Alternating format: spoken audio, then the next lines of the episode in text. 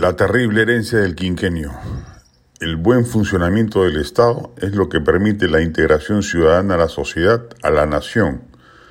Cuando se generan marginalidades, como sucede en algunos países desarrollados con las comunidades migrantes, u ocurre en nuestro país con la inmensa mayoría de peruanos, se genera en automático disidencia, malestar, fastidio con el statu quo.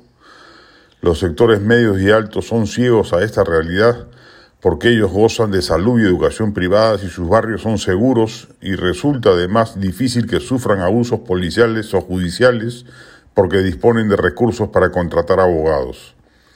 Los pobres carecen de todo ello. Los colegios a los que mandan a sus hijos son un desastre en infraestructura y en calidad socializadora.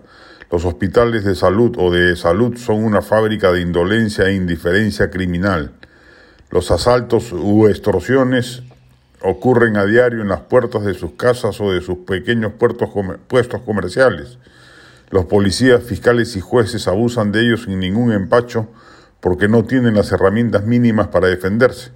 Las cárceles por ello están llenas de pobres. Debería ser urgente por ello que se recoloque en la agenda la reforma del Estado, proyecto que en el segundo gobierno de Fujimori, en el periodo 1995-2000, este se animó a iniciar contrató a técnicos en la materia, conformó comisiones ad hoc y al final, meramente por cálculo electoral, porque obviamente dicha reforma iba a suponer un zamacón político, tiró todo por la borda, canceló la reforma y dejó vigente el estado defeciero que sufrimos los peruanos desde hace décadas. Las cosas, sin embargo, no pintan bien. Castillo, sin duda, no va a hacer dicha reforma. No debe ni entender de qué se trata. ¿El Congreso tan mediocre que tenemos podrá hacerlo? Puede ser realista pensar que al menos podría ponerse de acuerdo en reformar un aspecto, uno solo, de la administración pública y que ello sirva luego de referente a imitar para concluir el proceso? ¿En dónde puede tener injerencia legislativa? ¿Salud o seguridad interna podrían ser los terrenos propicios para que actúe sobre ellos? Después de ver el penoso papel de la oposición en la interpelación del impresentable ministro Condori, queda claro que la salud pública eh, seguirá siendo un desastre.